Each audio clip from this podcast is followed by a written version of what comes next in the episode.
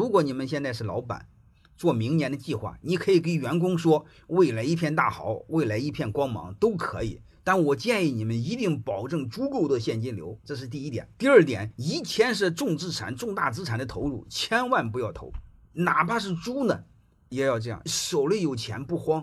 穷人似的，手里有粮不慌。所以我建议你们一定要这么做，千万别傻了吧唧的弄一块地，然后在那个，嗯，买一套设备。你不要有这个生产意识。我一定一定我说的，你看这边有流量，这边有产品，产品怎么做？产品找别人做，怎么不可以呢？非要自己投资吗？所以现在做经营企业，我给你们几个字：第一，一定要做轻。做轻做的什么轻呢？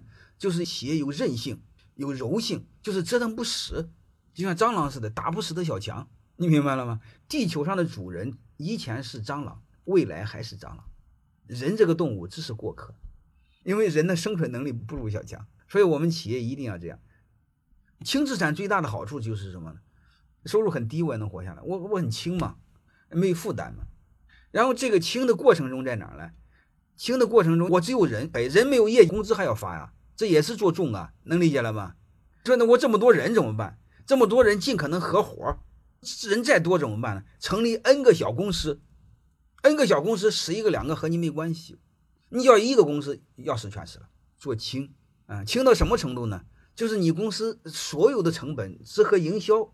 和业务成正比，有业务就有成本，没业务就没成本，所以你会发现你不死，能明白了吗？一定要做轻，再就是做扁，做扁是降低管理的成本，再另外做软，做软是什么？就是没有重资产，全是无形资产。就我公司要么就是品牌，要么就是技术，要么就是人，其他东西没有。然后你说你把我收了，收了就收了吧，什么也没有。然后过两天本人又是一条好汉，你打我就打不着，你我什么都没有，你打我干什么？